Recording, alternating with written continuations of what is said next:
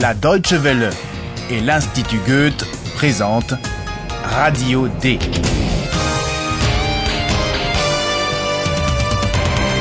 Un cours d'allemand radiophonique.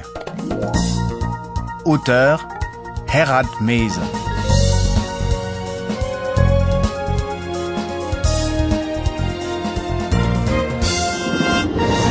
Bienvenue au septième épisode de notre cours d'allemand radiophonique Radio D. Aujourd'hui non plus, vous ne serez pas déçus, chers auditeurs. Le professeur est à mes côtés. Bonjour, professeur. Bonjour, toujours au rendez-vous, bien sûr, mais j'ai quand même encore quelques terminaisons à, à préparer pour tout à l'heure. Donc, je vous laisse avec votre surprenante histoire. Mais revenez, revenez, Je professeur. reviendrai, je reviendrai, je vous le promets. Bon, alors, dans l'épisode précédent, vous vous souvenez, nos deux rédacteurs, Paola et Philippe, se sont intéressés à la mort du roi Louis II, et aujourd'hui, ils veulent nous parler de sa vie. Mais malheureusement, nous sommes sans nouvelles d'eux. Stimmt nicht. Hier sind drei neue Minidiscs von Paula und Philipp. Comment Tu as trois nouveaux mini-disques, Campou? Eh bien, fais-les vite écouter à nos auditeurs, s'il te plaît. Hallo, liebe Hörerinnen und Hörer, Willkommen. bei Radio D.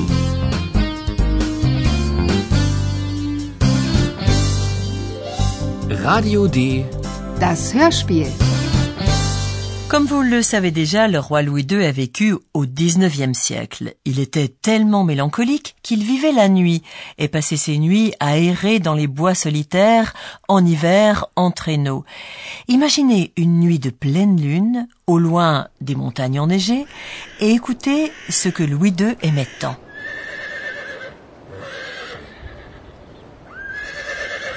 Ruhig. Ruhig. Der König kommt gleich. Achtung! Der König kommt.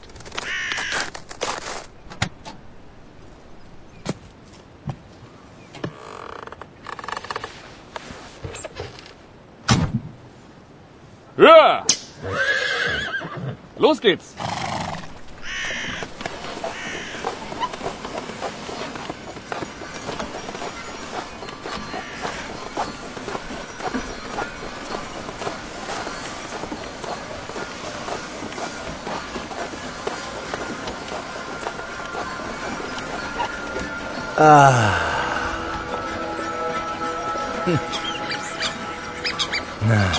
Wie schön.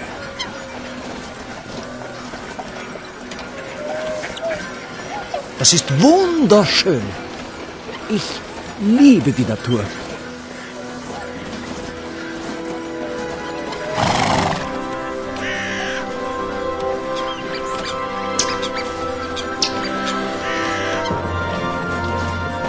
Und ich liebe die Musik. Musik von Richard Wagner.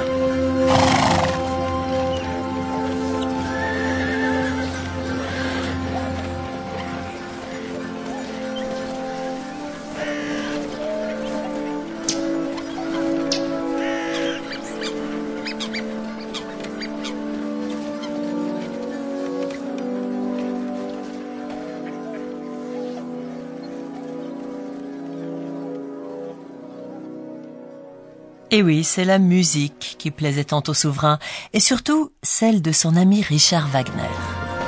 Und ich liebe die Musik.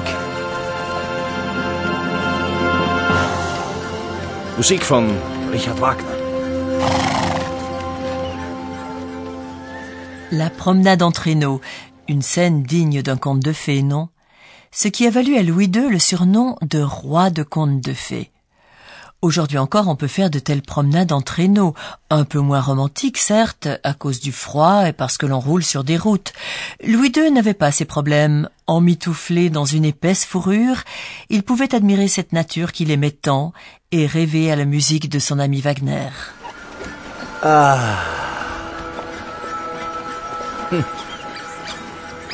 Na, wie schön.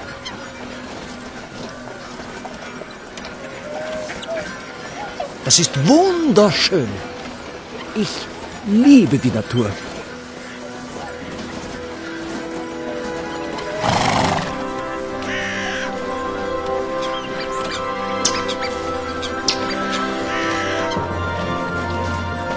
Und ich liebe die Musik.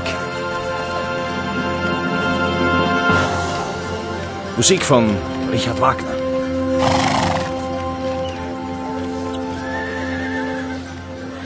Mais dans sa jeunesse, avant de sombrer dans la solitude, et comme certaines personnes le disent, dans une rêverie excessive, Louis II donnait dans ses châteaux des fêtes éblouissantes avec danse, musique et jeux de lumière. Et il recherchait toujours la compagnie de sa cousine Sissi. Une amitié teintée de romantisme les a liés toute leur vie. Alors, chers auditeurs, fermez les yeux et imaginez une fête qui bat son plein. Que peut donc demander Louis II à Sissi?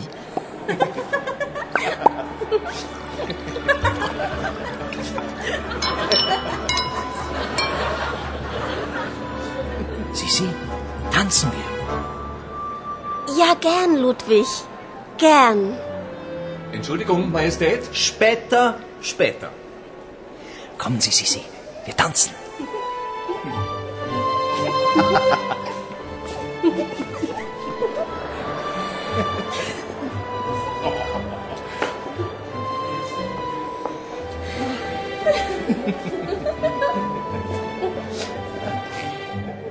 Louis invite la belle Sissi, future impératrice d'Autriche, à danser.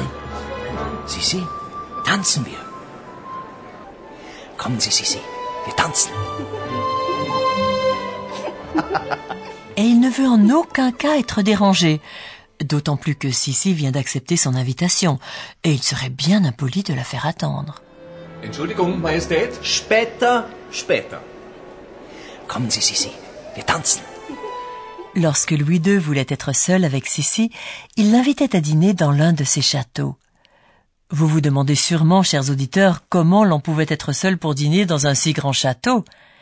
Eh bien, le roi avait fait construire dans son château de Linderhof une table très particulière. Et lorsque Sissi la vit pour la première fois, elle fut ébahie. Réussirez-vous à imaginer de quel type de table, Tisch, il s'agit Äh, Essen und kein Tisch? Wie geht das, liebster Ludwig? Wo ist der Tisch? Moment, Moment.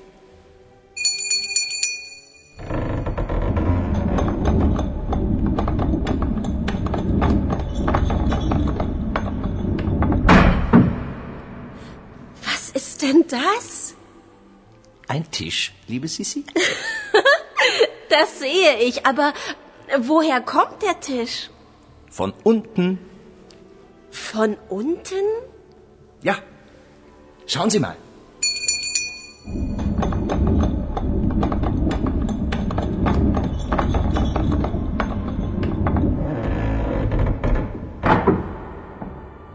Jetzt ist er weg. Ich klingele, der Tisch kommt. Ich klingele, der Tisch verschwindet. Und wie geht das? Das ist eine besondere Konstruktion. Vous avez peut-être déjà vu au théâtre des personnes ou des objets disparaître par une trappe. Eh bien, c'est un mécanisme similaire que Louis II avait utilisé pour sa table. Mais revenons-en à Sissi. Invitée à dîner par son cousin, elle est bien étonnée de ne pas voir de table dans la salle à manger du château de Linderhof. Äh, Essen und kein Tisch? Wie geht das, liebster Ludwig? Wo ist der Tisch? Il n'est pas trop difficile de reconnaître une table. Lorsque Sissi demande Qu'est-ce donc que cela? Le roi lui répond amusé Une table, chère Sissi. Was ist denn das? Ein Tisch, liebe Sissi? Évidemment qu'elle sait que c'est une table, mais ce qu'elle veut savoir, c'est d'où elle est apparue si soudainement. La réponse que lui fait Louis, d'en bas, est très brève et appelle davantage d'explications. Das sehe ich, aber woher kommt der Tisch? Von unten.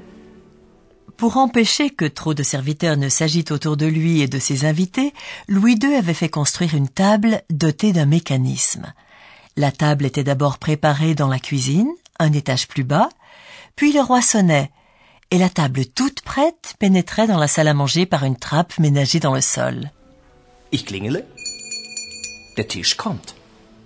À la fin du repas, le roi sonnait à nouveau et la table redescendait par le même chemin avant de disparaître.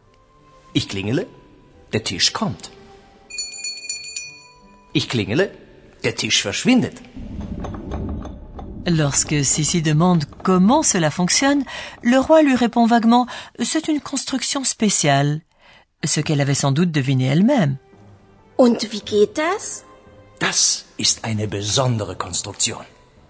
Il est possible que le roi lui-même ait oublié le fonctionnement de ce mécanisme complexe. Impossible pour nous de le savoir avec certitude. Et c'est devant cette table que Paola et Philippe avaient rencontré l'homme qui portait le même manteau que Louis II et qui affirmait être le roi de Bavière. Voyons si nous pouvons établir le contact. Paola, Philippe, vous m'entendez? Ja, da sind wir wieder. Noch einen Moment bitte. Vous l'avez entendu, nous devons attendre encore un peu. Profitons-en pour discuter avec notre professeur. Und nun kommt unser Professor. Radio D. Gespräch über Sprache. Alors, le thème du jour, professeur? Eh bien, j'y tiens beaucoup, ce sont toujours les verbes. Il y a encore euh, beaucoup à dire là-dessus. Réécoutons tout d'abord les verbes à l'infinitif. Par exemple, venir, kommen, et aimer, lieben. Kommen. Lieben. Mais professeur, nos auditeurs savent déjà que les verbes peuvent changer de forme. C'est exact, mais pour être plus précis, c'est leur terminaison ajoutée au radical qui change. Écoutez d'abord le radical d'un verbe, puis sa terminaison en un à l'infinitif. Komm. Kommen. Lieb. Lieben. Vous connaissez déjà la terminaison en un à l'infinitif.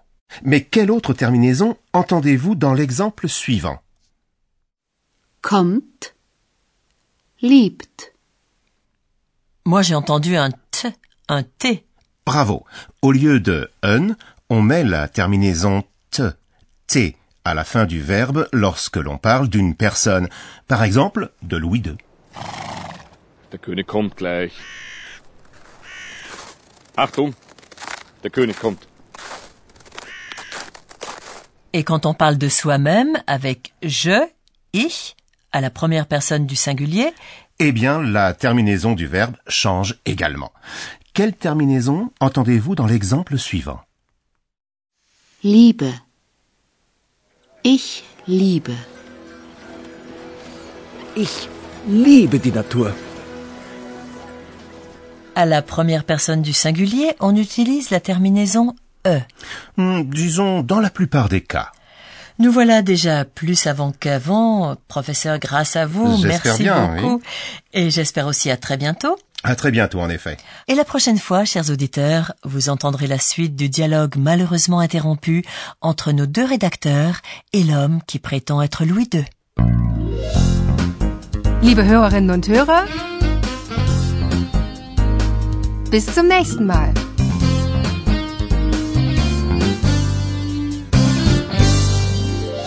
C'était Radio D, un cours d'allemand proposé par l'Institut Goethe et la radio Deutsche Welle.